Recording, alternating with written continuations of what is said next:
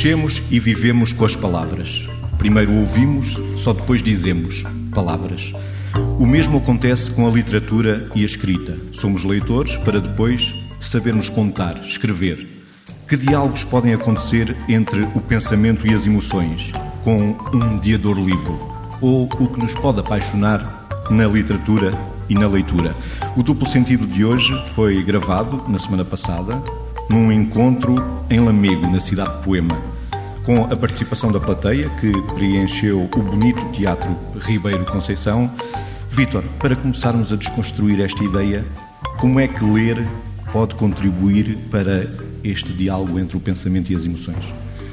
Eu penso que pode contribuir tudo, não é? Porque eu tenho para mim que a leitura ainda é aquilo que até por ser um exercício completo para o cérebro, aquilo que ainda pode resgatar ou deve resgatar algumas das competências e capacidades que nós não devemos perder, nomeadamente no que diz respeito àquilo que é eh, uma coisa incontornável, que é vivemos numa sociedade em que a, tecno, a sociedade tecnológica, é? em que as tecnologias digitais nos vão impondo um conjunto de factos, sensações, em que as imagens já nos aparecem feitas.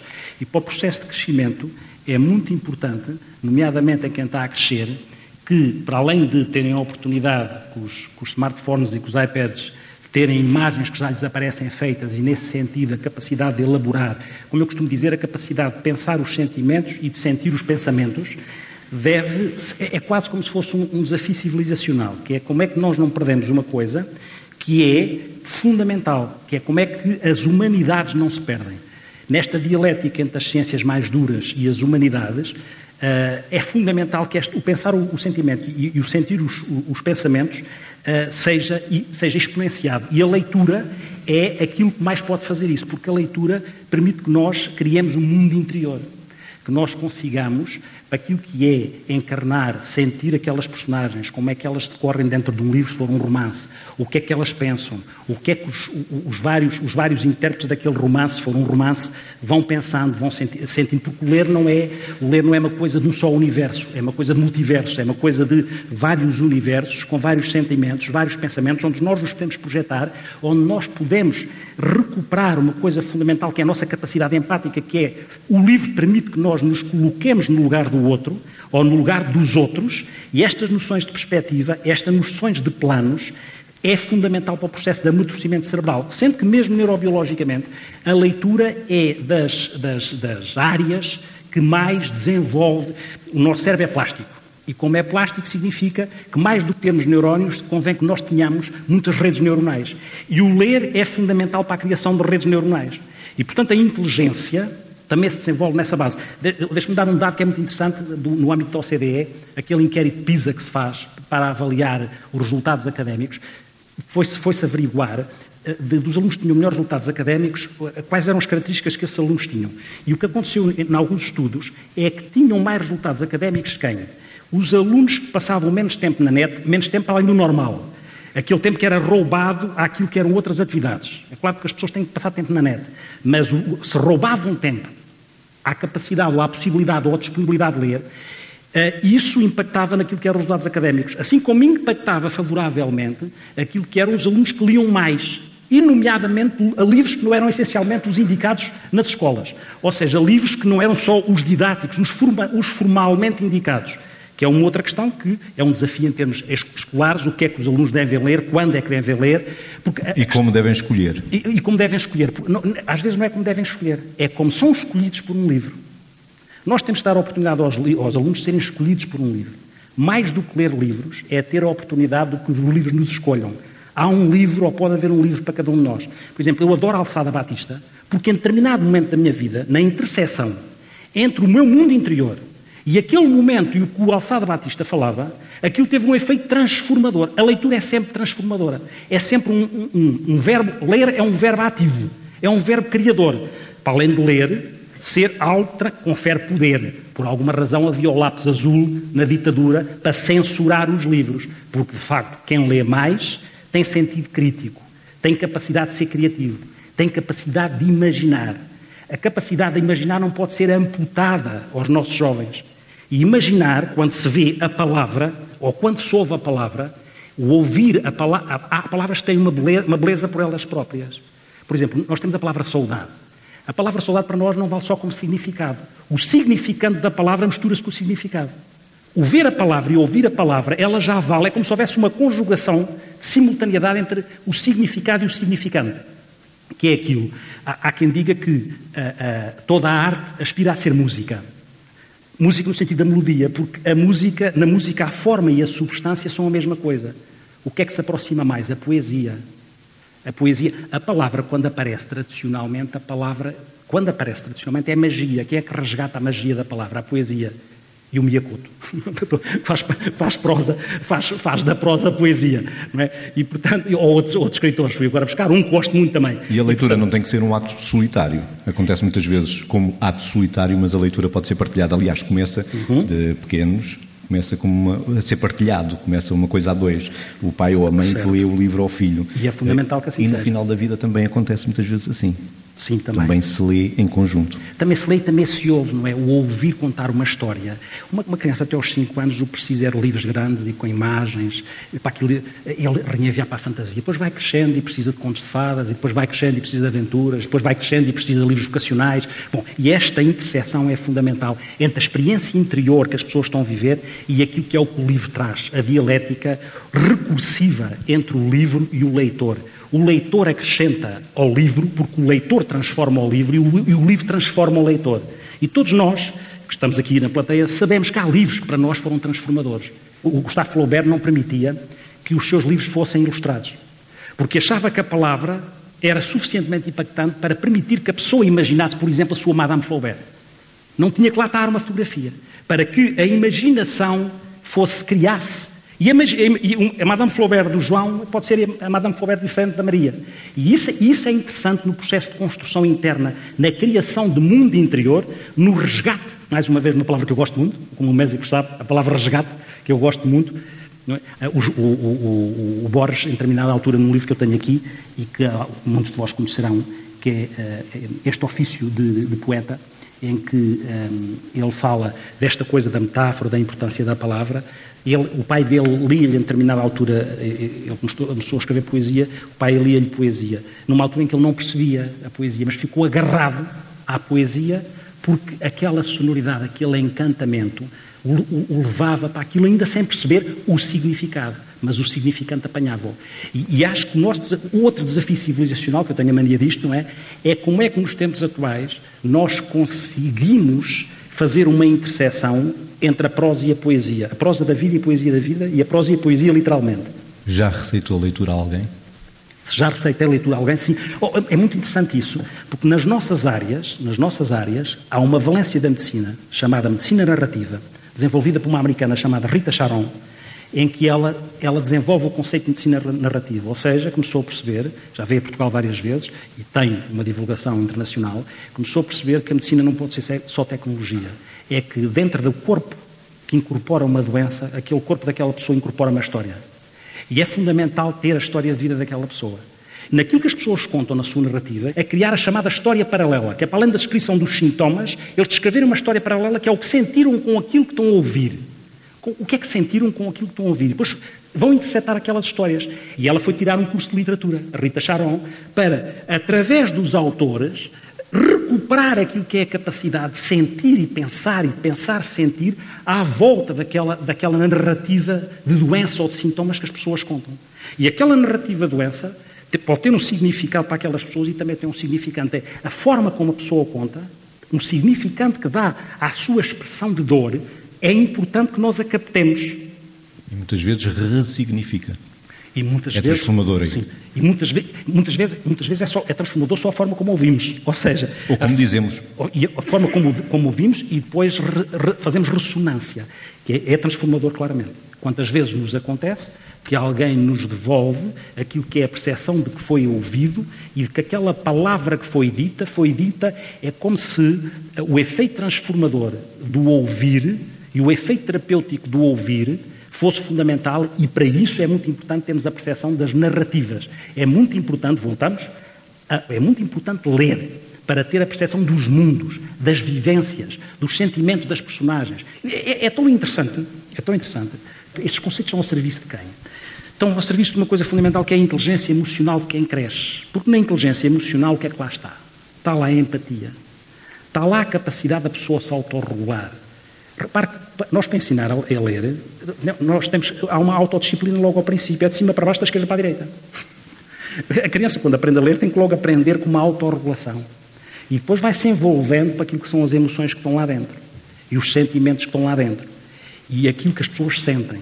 Portanto, a empatia, a autorregulação, a capacidade de ler, o radar social de ler o que é que as pessoas estão a sentir, o que é que os personagens sentem, como é, o que é que aquele sentiu, porque é que o outro disse aquilo. Esta vivência, num mundo tão acelerado, num mundo que é de cliques, cada vez mais é fundamental que se leia. Porque ler significa parar. Parar para refletir. Parar para que haja um tempo de pensamento refletido, elaborado, mastigado emocionalmente. E um espaço para as tais humanidades, para resgatar a humanização que nós temos dentro. Porque senão ficamos só virtualizados. Pela rama. E o que é que pode apaixonar na leitura? Conhecer um autor pode apaixonar ou pode desapaixonar também. Há muitas pessoas que não gostam sequer de saber a história de determinado autor, gostam dele enquanto escritor. E modifica a leitura, modifica a interpretação que têm daquele romance. Nós também criamos o autor à nossa imagem. E nós, Idealizamos. E nós criamos e transformamos. Não tem que ser mau. E transformamos os livros, e os livros uh, são transformados por nós. Não, e outra pessoa pode ter uma ideia completamente diferente de um livro. E na altura em que o lemos, porque o livro hoje sim. lido sim. pode ser diferente sim, do lido daqui a 10 anos claro ou 20. O, o Príncipezinho, claro por exemplo, claro que sim. Claro que, claro que sim. O, Alberto Manguel diz uma coisa, eh, o Alberto Manguel, como saberão, é o diretor da, da, da Biblioteca Nacional da Argentina e um homem que intelectualmente muito, muito forte, e que diz uma coisa que é, ele está numa idade, se é verdade, o Mésicos perguntou como é que a gente se apaixona pela leitura, e eu respondo-lhe um bocadinho assim, é importante apaixonar-nos e é importante ficarmos a amar a leitura. O que é que eu quero dizer com isto? Quer dizer que o amor é substantivo, a paixão é adjetiva. O que é que isto quer dizer? Quer dizer que a paixão às vezes passa, o adjetivo passa, o substantivo nunca passa, fica. E, portanto, a questão do amor é fundamental pela leitura, para além do, do, início da paixão pela leitura. E ele diz uma coisa interessante que é, os adolescentes normalmente querem ler tudo ou querem ler muitos livros. E ele diz que está numa fase da vida dele, da vida dele em que não vai ler livros novos, vai reler livros antigos, porque fica, precisa de ficar preso de uma página e aprofundar aprofundar lentamente a vivência daquela página, daquele momento, daquele conteúdo. Ler devagar. Ler devagar e aprofundar. E aprofundar. É um homem como saberão alguns, dirão, deste diz coisas muito interessantes. É um homem que. Eh, o poder da leitura, os primeiros leitores são os escribas da Mesopotâmia. E tinham, qual era o poder que eles tinham? Tinham o poder, os outros não liam, eles liam e, portanto, interpretavam as leis para os outros. E, portanto, tinham o poder daquilo que era dizer o que é que era a lei. E interpretavam as leis, as leis para os outros. Isto é antes de Cristo, quando se, quando se cria a Biblioteca de Alexandria, é? considerada a maior biblioteca do mundo, qual era o objetivo? Achei interessantíssimo isso. O objetivo era, uh, o, o, Aristóteles, que foi tutor de, de, de, Alexandre, de Alexandre Magno, depois deu os, seu, os, seus livros a um discípulo que os levou para Alexandria. Os, os Ptolomeus, os reis Ptolomeus, com aqueles livros, acharam que iam criar uma biblioteca, a Biblioteca de Alexandria, mas acharam que deviam criar uma biblioteca com todos os livros do mundo. Qual era o objetivo? Eles não queriam mais terras, impérios já tinham. O objetivo é que eles queriam controlar o tempo. Queriam controlar o tempo porque achavam que a identidade de um povo, aquilo que é ter a noção do passado, ter memória, que nos transporta para o presente e que nos cria a ideia de um futuro, vem desta noção de criar, de controlar o tempo. E o tempo seria controlado porque se tinha os livros todos do mundo tinham-se os livros todos. E é muito curioso porque se conta que a biblioteca, eh, eh, a primeira biblioteca de Alexandria é criada num, num, museu, que é a Casa das Musas, e as musas eram filhas da deusa Mnemosine, que é eh, essa deusa é a deusa da memória, ou seja, onde estava a memória de uma sociedade, estava na casa das filhas da deusa da memória. Tudo isto, tudo isto, é, isto tem uma beleza extraordinária em termos daquilo que é, que está tudo interceptado com a leitura e com a dinâmica da leitura e com a importância da leitura. Vitor, ainda na parte de, dos pensamentos e das emoções deste diálogo entre estas duas entidades, acha que as emoções têm todas que ser traduzíveis em palavras? Não, não acho. Isso é outra coisa interessante, porque, por exemplo, nós quando estamos a ler poesia, a ouvir poesia, se pensarmos bem, o que é que acontece? Há algumas vezes a poesia pode ser compreendida, pode ser difícil de ser traduzida. O mesmo que acontece é nesse sentido que se pode comparar com a, com a música. A música não é traduzível. a música. E depois às tantas combina-se outra coisa, que é combinar poesia com, com, música, que também é interessante, que é combinar a poesia isso com música. Isso já vou desafiar ali a plateia, sim. que há músicos sim. na plateia sim. deste belo teatro, sim. para falar sobre isso. Mas diga, Vitor, ainda não, é, traduzir as emoções e os pensamentos em palavras. É necessário sempre? Não, não, há, não, acho que seja, não acho que seja necessário sempre, porque às vezes nós temos sensações que uma palavra nos traz, e cada um de nós até sabe isso. Por exemplo, eu tenho um fetiche com a palavra brilho. Não, não, podem perguntar porquê, mas eu não vou dizer agora. Tenho um, um fetiche com a palavra brilho. E é outra palavra que tem uma conotação para mim entre significado e significante. Eu já não preciso estar à procura do que é que é o significado de brilho. Ela vale pela mistura da forma com a substância. E, e nesse sentido eu não preciso traduzir a palavra brilho. E portanto, se me perguntassem para eu traduzir a palavra brilho, eh, eu diria que, se não perguntarem, eu sei traduzir. Se me perguntarem, eu não sei. Acontece exatamente o mesmo com a palavra encantamento. Ou, encan ou deslumbramento, ou encantamento, sim. Vamos passar então a ouvir a plateia e, aproveitando o mote, Vitor, da música, como é que podemos traduzir as palavras em música e que significado é que a música pode dar à poesia ou às palavras? Rui Rodrigues, gostava de ouvir como é que se traduz palavras em música. Rui Rodrigues é músico, é médico internista, um dos promotores deste Lamigo Cidade Poema. Essa é, é uma, é uma boa questão. E é o grande desafio, enquanto músico, eh, enquanto músico que quer dar cor e quer dar som à palavra, enquanto música é, é, para mim realmente o desafio tentar perceber o que é que aquela palavra significa para mim, qual é a emoção que me dá. Eu sou baterista de formação. Eh, e uma palavra ou um conjunto de palavras organizado em, num poema traduz um som, uma vibração, um ritmo. E enquanto música é isso que me dá alento. Eu pego num poema e exprimo o que eu leio e a emoção que me dá. O meu batimento cardíaco, quando leio aquele uh, texto, aquele poema, traduz-me uma emoção, uma palpitação. E traduzo isso para a bateria. É, é, muito fácil, quando, quando estava a estudar, a estudar jazz, e o jazz é forte no que toca a batimentos e a palpitações, estava a ler um livro que me marcou, um livro de um, de um escritor chamado Cormac McCarthy, uh, e que é sem dúvida um dos meus autores preferidos. O livro chama-se A Estrada. Vamos a falar da pessoa que escreveu Este País Não é para Velhos também. A Estrada marcou-me. E eu lembro-me perfeitamente de estar a ler uh, A Estrada e voltei meia parava o livro despertou muita emoção e ia para a bateria. O livro é, é, um, é um, caminho com um desfecho infeliz ou feliz. Uh, para mim foi um desfecho feliz, uh, mas tem muito a ver com o drama, com o fim do mundo. E realmente, voltei meia, parava, ia para a bateria, exprimir, tentar exprimir o que o livro me fazia sentir. Depois também tem a altura, a altura em que nós lemos esse texto. E a estrada é um bom exemplo, eu já discuti o livro com várias pessoas. E o significado, eu não, não falei com o Marco McCarthy, gostava, uh, mas nunca falei com ele, não sei que, qual era, que separa o Marco McCarthy, aquele livro, uh, o desfecho é feliz ou não é. E isto depois também, eu, eu tenho uma, uma perspectiva um pouco, tenho uma posição que me permite avaliar as coisas de forma diferente, porque como, como disse o médico, eu sou médico também, e tenho essa componente científica com a qual às vezes eu consigo discutir com doentes. Eu te lembro muito de, de falar com doentes de, de, alguns livros e era interessante, porque o doente tinha uma perspectiva de um livro que leu até enquanto estava internado. O doente é internado uh, com um prognóstico reservado, começa a ler um livro e é engraçado, à medida que o doente vai recuperando, a própria visão que ele tem do livro muda. E aquilo que ele achava que era um livro melancólico, uh, com um desfecho infeliz, no final, quando eu vou para, para dar alta ao doente, ele dizer-me: engraçado, eu reli o livro ou reli algumas uh, passagens que eu achava infelizes e hoje sinto-as de forma diferente.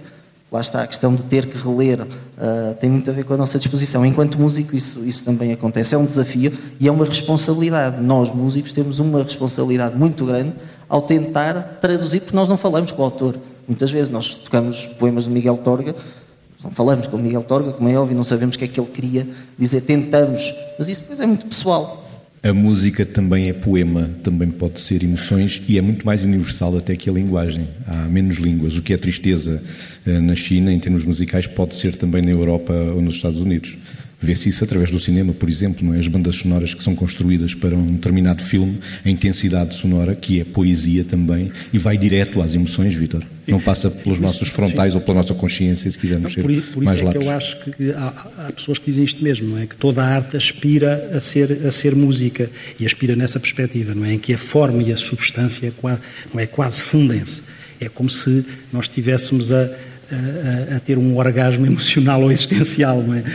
pelo menos com algumas músicas. E, portanto, a questão é esta, esta conjugação que, de alguma forma, a poesia vai buscar, não é? Porque, quando eu digo a poesia, eh, não estou a, porque eu acho mesmo que há uma dialética, ou que deve haver uma, como acho na vida. Acho que o desafio é sempre a dialética entre a prosa e a poesia da vida. Agora, atenção, quando estamos a falar de literatura, não quer dizer que nós tínhamos que, tínhamos que impor aos jovens, em determinada altura, fora do tempo, um clássico, quando ele pode aprender a ler ainda não está preparado para um clássico e aprende a ler por outra via. E lê Harry Potter e fica cego e perde uma noite a ler Harry Potter e nós estamos a semear para colher.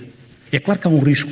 Atualmente, há dois riscos. Um dos riscos é que cada vez há menos leitores. Em 2018, a média, um português comprou um livro, por média, eh, em 2018. É evidente que haverá, se calhar, muita gente, determinado grupo de pessoas a ler muito e outras a não ler. Essa será a questão. E é preciso ter esta, esta noção, é? esta noção que é transversal. Em quatro anos na Alemanha, para ir buscar a Alemanha, perderam 6 milhões de leitores. Em quatro anos perderam 6 milhões de leitores. E é curioso que a produção, cada vez há menos tiragens de livros, mas há muita produção de livros. Uma média de 15 mil livros em Portugal. O que faz pensar que há mais escritores que leitores. Porque fica esquisito, não é? Porque é evidente que teoricamente, é melhor escritor quem lê muito, não é? Quem lê, lê, lê. Agora, quando alguém está a ler um livro que não gosta, se calhar convém um pai ou um educador não o forçar a ler, porque pode estar a criar anticorpos em relação à leitura. É importante perceber, não lê, vamos ver se ele salta para outro, até chegar o momento em que ele encontra o seu livro. Há um indivíduo brasileiro que fala destas coisas, é um indivíduo chamado Pierluigi Piazzi. E então conta uma história, é um, é um indivíduo um bocadinho desbocado, é um professor e conta uma história interessante. Ele tem vários filhos e todos muito interessados pela leitura. É? Tinha um filho que era o Adriano, que esse não gostava nada de ler. E olhava para os irmãos e estava aflito. Estava aflito porque os irmãos liam, que se fartavam, liam, liam, liam, e ele não lia. Um dia chegou ao pé do pai e perguntou: Oh pai, mas achas que eu vou ser burro? E ele disse: Não, filho, você já é. Você já é.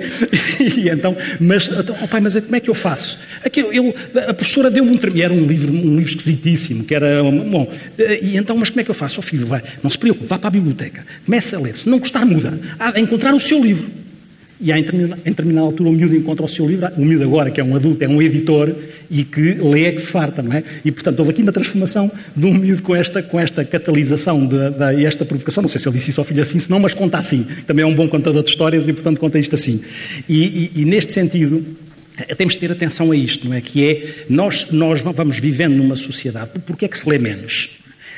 Bom, eh, lê-se menos por uma razão também civilizacional, civilizacional, só que eu acho que um tal desafio civilizacional é, não é incompatível vivermos na, num momento de, de, de, revolução tecnológica com irmos fazendo uma revolução interior que permita novamente que as pessoas comecem a ler e tentem ler para que, eh, de facto, consigam captar aquilo que é o nosso, o nosso registro de humanização.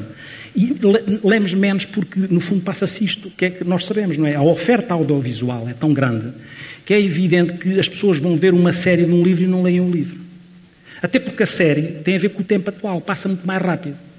E não é só o tempo, não é só o tempo atual. Lembrei-me agora, o Hitchcock dizia uma coisa interessantíssima, que era, estava a ler livros e dizia, lia páginas, páginas, e dizia, ah, mas eu consigo fazer essa cena em muito menos tempo. E nós temos de ter atenção o que é que é isto fazer esta cena em muito menos tempo. É claro que com esta aceleração, com os tempos tão acelerados, mas não é só com os tempos acelerados. Quando nós estamos a falar destas coisas mais psicossocioculturais, também temos que perceber que o ser humano é sistémico. Tudo é sistémico. Tudo é interseção entre duas coisas e a relação entre elas. E significa que há uma relação entre mim e o livro e aquilo que se cria nessa relação, e significa que se tudo é interseção entre, entre, entre as coisas, eh, nós temos que ter esta percepção de que eh, se não há tempo para, para, para elaborar, para sentir e, inclusivamente, se aquilo que é muito imediato, porque um livro é uma coisa para dar satisfação, que é um bocadinho diferente daquilo que é prazer imediato. Não quer dizer que um livro não dê prazer imediato, mas um livro é para dar satisfação, é para saborear. Não é para meter na boca e mastigar sem engolir. E o nosso cérebro, como tem cá em cima um circuito, que é o circuito da recompensa, na zona, da, zona límbica do nosso cérebro, onde a dopamina é ativada. E é ativada, o ser humano, para sobreviver, precisa de comer e dar masquecas. Certo? para sobreviver, precisa de, da sexualidade e da alimentação. Porquê é que será, quando as pessoas ficam adictas a determinado tipo de drogas, já não se importam tanto com comer e não se importam tanto com, com outro verbo parecido?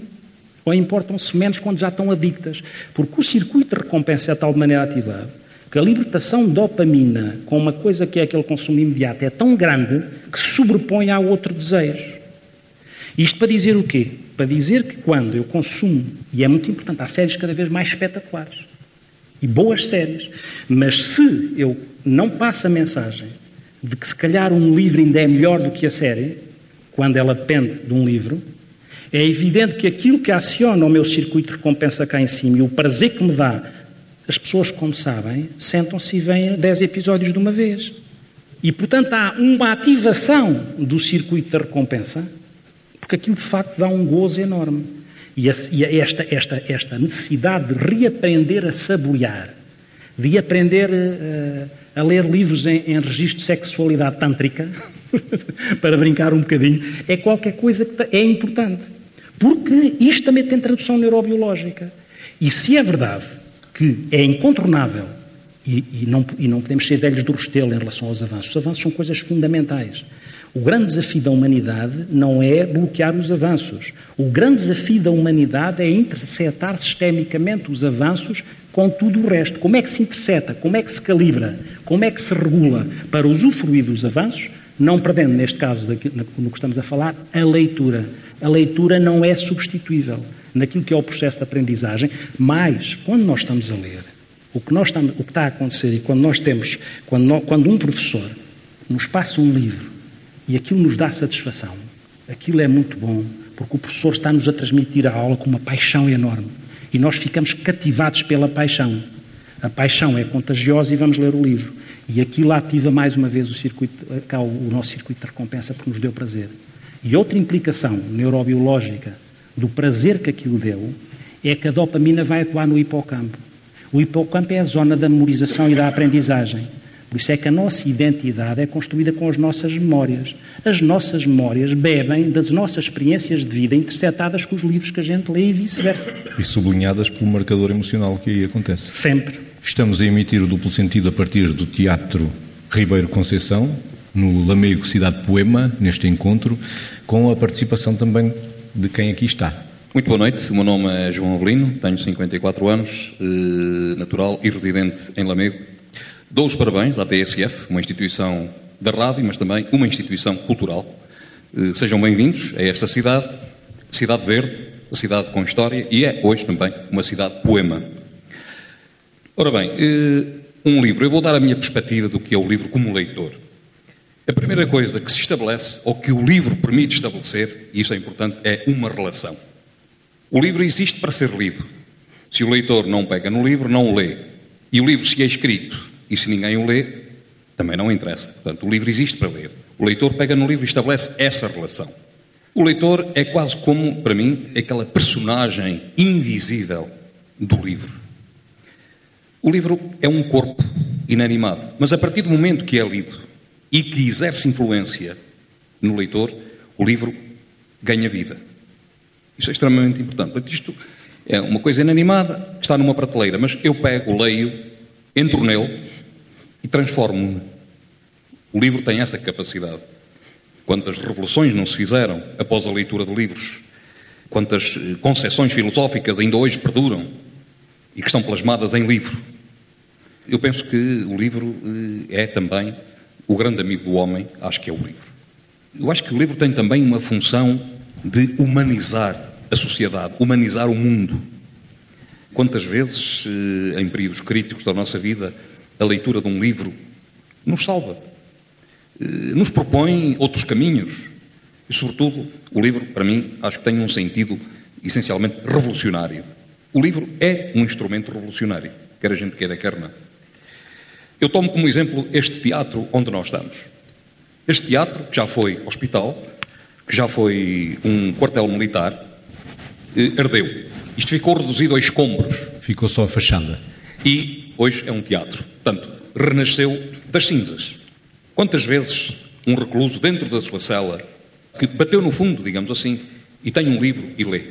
Lembro-me, por exemplo, desse grande jornalista, eh, o Raul Rego, preso pela PIDE, na sua cela, propositadamente, colocaram-lhe a Bíblia. E ele leu a Bíblia, de fio a pavio. E chegou a dizer que foi o melhor livro que leu de toda a vida. O Raul Rego, todos nós sabemos, a área política em que se situava. Portanto, acho que o mundo precisa de livros. O mundo precisa de livros e cada vez mais. Porque sem eles somos, acho que somos menos pessoas. E o livro tem vida. Vitor. Eu às vezes digo brincando que no processo educacional, que há, há, no processo educacional há cinco Cs dos quais nós não devemos abdicar e, que, e eles bebem da leitura. Sentido crítico, crítica, capacidade crítica que a leitura permite. A curiosidade, a colaboração, o ser humano sobrevive porque colabora. A capacidade de comunicar, comunicar verdadeiramente com o outro, olhos nos olhos, a ver sensações. A criatividade. Portanto, estes seres todos, criatividade, curiosidade, colaboração, comunicação e crítica, sentido crítico, o livro permite. O livro permite. E, portanto, se o livro permite, nós não podemos abdicar da literatura para aquilo que é o processo formativo e educacional. Para termos capacidade de ler o mundo, temos que ler. É? E o, o Miyakoto, outro, outro, outro escritor que eu gosto muito, de facto, não só pelo que escreve, pela forma como diz, diz em determinada altura, o Miyakoto, que vou partilhar convosco, diz em determinada altura isto. Não sabemos ler o mundo, diz ele. Falamos em ler e pensamos apenas nos livros, nos textos escritos. O senso comum diz que lemos apenas palavras, mas a ideia de leitura aplica-se a um vasto universo. Nós lemos emoções nos rostos, lemos os sinais climáticos nas nuvens, lemos o chão, lemos o mundo, lemos a vida. Tudo pode ser página. Depende apenas da intenção de descoberta do nosso olhar. Queixamos de que as pessoas não leem livros, mas o déficit de leitura é muito mais geral. Não sabemos ler o mundo, não sabemos ler os outros. E isto são desafios que nós temos enquanto civilização. Vitor, permita-me acrescentar um C à sua coleção de Cs, que é o C da consciência, a consciência uhum. de si, que pode ser traduzida ou encontrada através também da leitura. Sim. Como entramos no livro, como tinha sido dito, ou como o livro entra em nós. Das duas maneiras, ajuda-nos a encontrar uma sintonia que é a nossa identidade e que forma Concordo perfeitamente, que é uma, de, uma das outras variáveis da, da, da, da, inteligência emocional, que é a autoconsciência e o autoconhecimento. Há bocado, quando falei das outras, não falei desta. Esta capacidade de nos conhecermos em espelho. Nós precisamos de espelhos. Precisamos de espelhos que os outros nos dão, e precisamos de espelhos das personagens dos livros que nos dão muitas sensações, porque são muitas personagens, muitas vivências, muitos momentos, muitas situações. Muitos não, é encontros. Muitos encontros. E o encontro no livro, nós não fixamos 400 páginas de um livro. Nós fixamos um espaço, uma frase. Um momento. Um momento. Um acontecimento. Que bate forte, que mexeu connosco, que já não nos esquecemos, que é transformador. Vou ao Miyakoto, não é? O Miyakoto diz que, que, que um escritor é um tradutor de silêncios. É muito interessante. Assim como diz que o homem é como uma casa, deve ser visto por dentro. Assim como diz que silêncio é música em estado de gravidez. Eu também gostava de ter dito aquilo, mas foi o que disse. Vamos voltar à plateia do Teatro Ribeiro Conceição. Eu sou Adelaide Vilela, sou jornalista de profissão, eh, sou uma amadora nas letras, tenho 10 livros escritos e assim umas 20 antologias minhas e de poetas do mundo. Estive na prisão da Guarda esta semana e cheguei lá cheia de alegria e saí de lá muito enriquecida. E foi para mim muito enriquecedor saber que elas, estas reclusas, uh, gostaram da minha poesia, das minhas histórias e que um livro para elas é um companheiro. E uma delas perguntou-me, Adelaide Vilela, qual é a diferença para ti entre, um, uh, entre o escrever uh, e o ler? E eu respondi-lhe imediatamente, ao escrever eu encontro-me absolutamente comigo mesma. E foi isso que eu disse às presas, às mulheres que encontrei, às reclusas. Posso passar a noite inteira, uma noite invernal, ou uma noite primaveril, ou uma noite outonal, a ler. Eu gosto muito de escrever de noite. Enquanto meu marido muitas vezes dorme, eu escrevo. Sinto-me eh, que me encontro comigo mesma. Mas ao ler, porque muitas vezes paro no meio da noite e pego num livro e vou ler, porque desejo absolutamente encontrar-me com outro. É, essa, é desta maneira que eu me encontro com o autor. Eu sou avó, tenho uma menina, de, uma neta de 8 anos que vai fazer 9 e ensino-lhe a ler. Nós temos que ensinar a ler com carinho às crianças. E muitas vezes os alunos dizem: Nós não temos poesia suficiente nas escolas.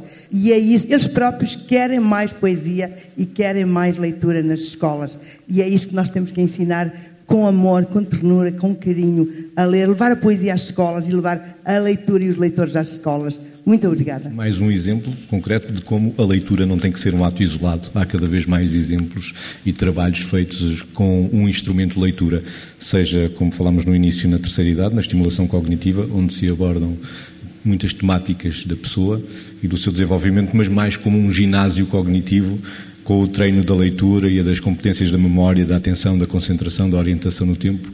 A leitura não tem que ser um ato solitário. O livro trans, nós transformamos o livro e o livro transforma-nos a nós numa dialética de relação em que nunca estamos, nunca estamos sozinhos.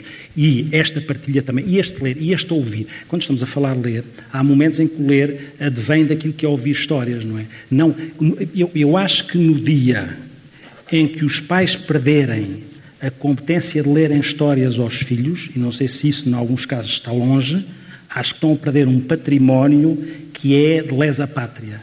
É verdade que é incontornável que vivemos numa, numa sociedade tecnológica, é, é, é, verdade que as tecnologias digitais fazem com que coisas mais primárias se imponham, porque vocês sabem perfeitamente que neste momento se vibra com likes no, no Facebook a propósito de coisas nenhumas, é? a propósito de coisa nenhuma, e a propósito da necessidade, apesar de tudo, que as pessoas têm de ter alguma importância e, de as, e das pessoas terem alguma entidade, alguma identidade, alguma identidade perante os outros. A questão que se coloca é que os jovens têm competências agora que nós não temos. Eles são multitasking, conseguem fazer várias coisas ao mesmo tempo e nós temos dificuldade de as fazer. A questão é que essa, essa é uma função que pode ser importante. Mas ela é importante, na minha perspectiva, se estiver regulada por outro andamento de vez em quando, por outra lentidão de vez em quando. Como é que se regula? Como é que se calibra? Não vale a pena funcionarmos como velhos do Restelo e passarmos a vida a queixar-nos, ah, a sociedade antes é que era bom, agora não. Isso é uma má estratégia. Antes havia coisas más e coisas boas. Agora há coisas más e coisas boas. Estamos a ser também cada vez mais desprovidos do materialismo com as tecnologias. Os livros hoje estão dentro das tecnologias também. Essa Se calhar é os jovens importante. leem muito sim, mais, sim. não sentem o cheiro de um sim, livro, sim. não sentem o toque, não sentem, não é? Quando nós fazemos, chegamos à prateleira ou a uma biblioteca e sentimos o cheiro do livro, é verdade, isso do cheiro. Mas lê-se Essa- e os jovens leem mais facilmente do que nós através dos tablets. E, e- e depois é, é, eu falo por mim, não é? Se eles leem, é bom que leiam. É, Eu, claro que eu gosto do cheiro. Eu gosto do cheiro, eu gosto do sentir. O livro é para ser, o livro é para ser Apreciado, é para sentido. ser, é para ser interpretado, lido por todos os canais sensoriais. Ouvidos, cheiro, tato, podemos lamber para marcar as páginas, o que quiserem.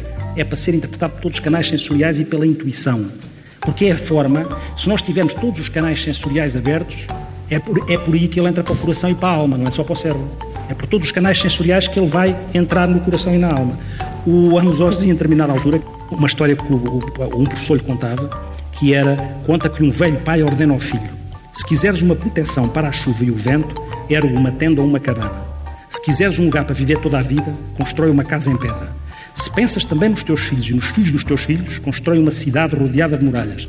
Mas se queres erguer um edifício para as gerações vindouras, escreve um livro. É uma evolução da história dos três porquinhos, não é? e a combinação de palavras pode ser mesmo infinita. Estamos a chegar ao fim do programa gravado no encontro Lamego Cidade Poema, a partir do teatro e com a plateia do Teatro Ribeiro Conceição. E resta-me agradecer a quem transformou as palavras em sons, Filipe Carrapatoso, Eduardo Azevedo, Inês Fernandes e Filipe Peixoto. Vítor, traz aí no bolso digital um eco para fechar o programa de hoje. Nós costumamos acabar com o eco existencial e com uma questão de coerência. Livros em papel estão aqui, as pessoas viram e agora estou a utilizar o iPad, ou seja, é um antigo armado em moderno. e então este poema é do José Jorge Letria, chama-se Os Livros, que é a melhor forma de acabar. Apetece chamar-lhe irmãos, tê-los ao colo, afagá-los com as mãos, abri-los de par em par, ver o Pinóquio a rir e o Dom Quixote a sonhar, e a Alice do outro lado do espelho a inventar um mundo de assombros que dá gosto visitar. apetece chamar-lhes irmãos e deixar brilhar os olhos nas páginas das suas mãos.